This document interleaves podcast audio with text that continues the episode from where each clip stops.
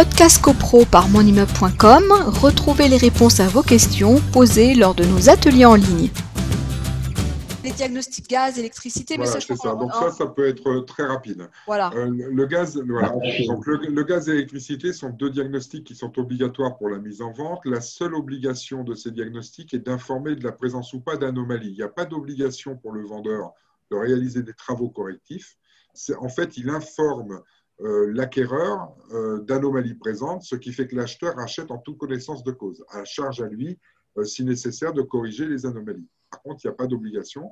Et encore une fois, pas d'obligation de mise aux normes 2020 c'est ce qu'on appelle une mise en sécurité. Donc, c'est simplement le fait de corriger les anomalies par des choses simples. Euh, voilà, il n'y a pas besoin de partir dans des travaux qui coûtent très cher. Podcast CoPro par monimmeuble.com, retrouvez les réponses à vos questions posées lors de nos ateliers en ligne.